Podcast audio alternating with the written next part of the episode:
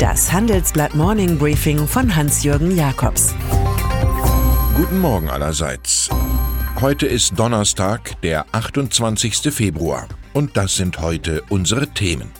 Trump wie Jürgen Schneider. Der Kirchenfall Pell. Dealstimmung in Friedrichshafen. Erinnern Sie sich noch an Jürgen Schneider, den betrügerischen Immobilienpleitier, dem wir den Erhalt unserer schönsten Altbauten in Leipzig, Wiesbaden und anderswo zu verdanken haben? Der Jürgen Schneider dieser Tage, er hat auch die Deutsche Bank als Kreditgeber und wurde in den USA groß mit seinen vergoldeten Türmen. Und er hat doch auch, ziemlich aufschneiderisch, die Flächen seiner Immobilien künstlich erhöht. Das habe mehr Darlehen ergeben, wie sein Ex-Anwalt Michael Cohen jetzt im US-Kongress erzählt, neben anderen Anschuldigungen wie Rassist, Hochstapler und Betrüger.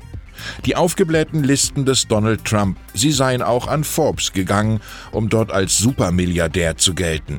Nur wenn es um Steuern ging, sei das Vermögen arg geschrumpft gewesen, erklärt Cohen den jetzigen Präsidenten. Es kam immer auf die Situation an. Die Beichte des Konziliere unter Eid, sie schlossen Vorwürfe eines quasi kriminellen Verhaltens mit ein.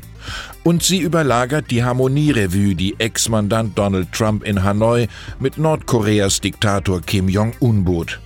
Dort wetteiferte man mit der Gabe von Komplimenten. Das Meeting komme durch eine mutige Entscheidung des US-Präsidenten zustande, lobte Kim.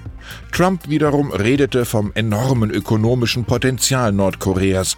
Ich denke, Sie werden eine große Zukunft mit Ihrem Land haben, ein großer Führer. Es klingt wie ein Satire-Musical.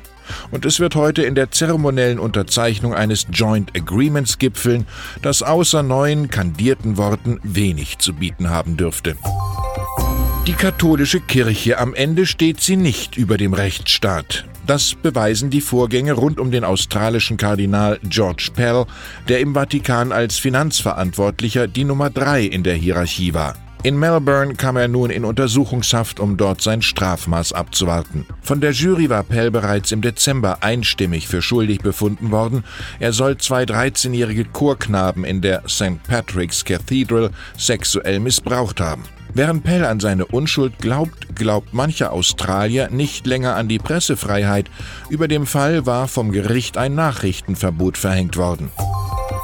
Zwei Jahre, sie können den Unterschied machen, der aus Nein ein Ja und aus Verweigerung Verneigung macht. Nehmen wir Friedrichshafen am schönen Bodensee. Dort ist 2017 im ZF-Konzern Vorstandschef Stefan Sommers genau über jenen 8 Milliarden Euro Kauf des Bremsenherstellers Wapco gestolpert, den sein Nachfolger Wolf-Henning Scheider nun wohl bald als Trophäenmeldung in die Welt tickern kann. Der zur Zeppelin-Stiftung zugehörige Autozulieferer käme mit knapp 40 Milliarden Euro Umsatz dann ganz in die Nähe von Bosch und Conti. Das Wapko-Wagnis. Nach unseren Informationen haben es Bürgermeister Andreas Brandt und die Granden des Gemeinderats im Stiftungsrat bereits begutachtet. Da die ZF-Verschuldung um 4 Milliarden gesunken ist, erscheint ein Deal auch mit dem Blick schwäbischer Haushaltsführer vertretbar. Oder, wie es Martin Walser, der Poet vom Bodensee, formuliert, man nimmt, was man kriegt und ist zufrieden.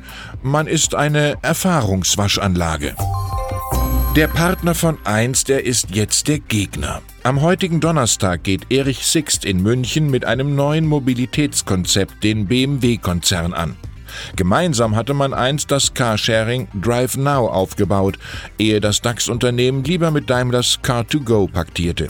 Der Autovermieter Grand Seigneur steigt nun mit der Marke Sixt Share dank allerlei digitaler Dienste groß ins Geschäft ein. Entscheidende Kraft dabei die Gründersöhne Alexander und Konstantin Sixt.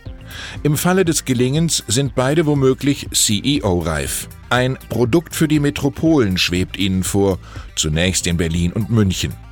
Allein in der Hauptstadt rollen bald 1000 Sixt-Wagen. Wenn Optimismus für Sie Pflicht ist, so ist sie Pflichtlektüre unsere Geschichte über Beamtenbundchef Ulrich Silberbach. Er erwartet den baldigen Durchbruch im Tarifstreit für rund eine Million Beschäftigte der Länder.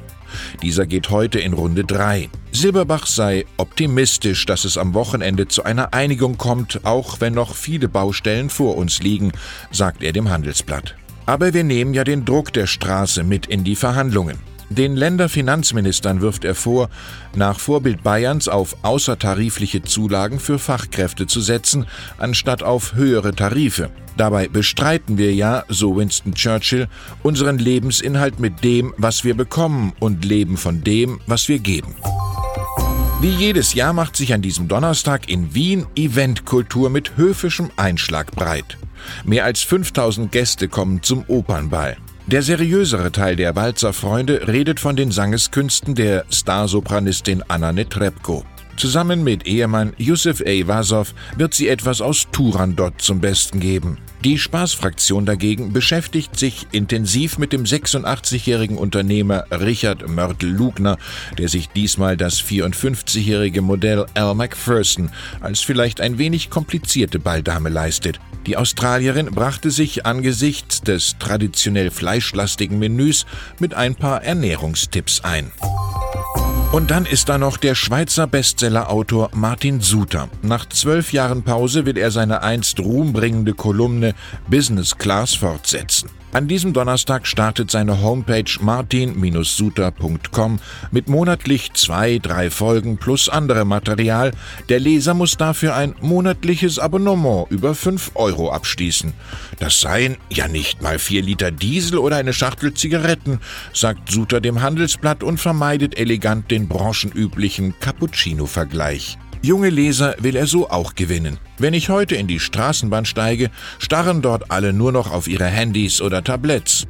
Ich wünsche Ihnen einen vergnüglichen Tag in der Business Class Ihres Lebens. Es grüßt Sie herzlich Hans-Jürgen Jakobs.